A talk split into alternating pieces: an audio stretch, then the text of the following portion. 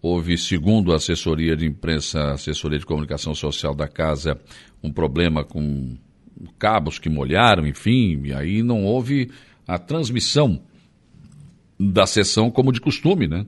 Acontece, as pessoas já acompanham, né? o pessoal da imprensa também, que aí não precisa ir na Câmara, essa comodidade que a modernidade nos trouxe, mas enfim, não houve esta transmissão ao vivo ontem. E também, no final da tarde, não havia a publicação da pauta na Câmara, não, no site da Câmara, também por esse tipo de problema. Então, ontem não foi um dia muito bom em relação à questão né, técnica na Câmara de Vereadores de Aranguá em relação à publicação da pauta e, enfim, e a transmissão ao vivo da sessão. Mas ontem deu entrada o projeto de lei complementar do Poder Executivo que dispõe sobre a instituição de isenção do pagamento dos valores que menciona aos microempreendedores individuais, MEIs e da outras providências. Também deu entrada projeto de lei complementar do Poder Executivo que dispõe sobre a organização interna da administração municipal de Aranguá, revoga a lei complementar número 186 de 30 de dezembro de 2016 e da outras providências. Também deu entrada o projeto de lei complementar do Poder Executivo que dispõe sobre a criação do Centro Municipal de Atendimento Educacional Especializado Hans Gabriel Vieira Proman e da outras providências o projeto de lei complementar, este da mesa diretora, que dispõe sobre a estrutura administrativa da Câmara de Vereadores de Araranguá. Também deu entrada um projeto de lei ordinária do Poder Executivo que dispõe sobre suplementação no orçamento do município e da outras providências.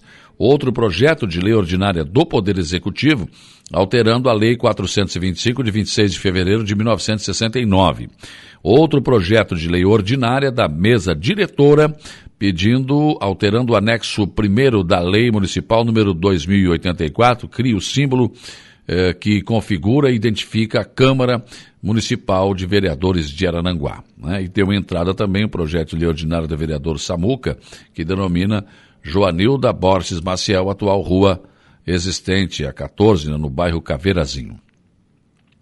Enfim, várias, vários outros projetos acabaram dando entradas, mais importantes foram esses. Né? Na ordem do dia para a votação, a, o vereador Nelson Soares da Silva teve uma moção de aprovação de moção de reconhecimento à Igreja Evangélica Assembleia de Deus, isto alusivo aos 75 anos em Araranguá e 62 anos de emancipação política. Né? Então, ontem foi uma noite de celebrar com os evangélicos da Igreja Assembleia, Assembleia de Deus aqui de Araranguá. Também ontem, no veto total do Poder Executivo, a emenda modificativa 001-2021 ao projeto de lei complementar número 068-2021 o projeto de lei ordinária do Poder Executivo, que institui o Plano Municipal Integrado de Saneamento Ambiental e Macrodrenagem do município de Arananguá, são ruas, né, que acabaram, então, é uma, algumas ruas aqui que vão sendo é, calçadas, né, e aí tem que passar pela Câmara, né, estes projetos. Foi o que aconteceu ontem em relação a este projeto. Também do vereador Luciano Pires, esse, esse projeto aqui que havia entrado na sessão da quarta-feira e a pedido do autor foi retirado, ontem voltou à pauta, institui o calendário oficial, no calendário oficial do município de Aranguá, o Março Azul, Azul Marinho Lilás, mês dedicado à realização de ações de combate ao câncer de colo retal e ao câncer de colo de útero e da outras providências. Também o vereador Luciano Pires apresentou um pedido de informações com relação às modalidades esportivas que representam nossa cidade em competições como Gerva, Jesc, Joguinhos Abertos e Olesc, quando serão contratados os técnicos e quando começarão os treinamentos. Outro pedido de informações veio do, do vereador José Márcio Escarçanella, Márcio Tubim perguntou sobre a pavimentação com lajotas da rua Renato Carboneira, localizada no bairro Polícia Rodoviária, referente à licitação número 32-2020. É, por que, que não foi iniciada a obra? Foi o questionamento. A vereadora Lena Périco apresentou um requerimento pedindo espaço em uma das sessões ao pároco, pároco reitor da paróquia Santuário Nossa Senhora Mãe dos Homens, padre Maxwell da Rosa Mendonça, para que possa apresentar o que está programado para a festa em honra Nossa Senhora Mãe dos Homens, padroeira do nosso município, e convidar a todos a participarem eh, das festividades do santuário. Um requerimento do vereador Samuca pediu envio de expediente ao prefeito municipal César Antônio César e ao diretor de esporte Aurélio Espídola, requerendo auxílio financeiro ao projeto social Meia Guarda, para que se possa inscrever 70 crianças no projeto na Federação Catarinense de Jiu-Jitsu. Depois, várias indicações foram discutidas e aprovadas pelos senhores vereadores. O vereador Tico pediu revestimento asfáltico na rua Bernardino Sena Campos, no centro do nosso município. Vereador Luiz da Farmácia pediu pavimentação com lajotas ou asfáltica na rua Joaquim João de Bem, no bairro Colonia. Vereador Samuca pediu a revitalização com e reutilização das lajotas nas ruas Saturnino Francisco Soares, Pedro Leopoldino Pereira e Júlio de Souza, todas no bairro Polícia Rodoviária.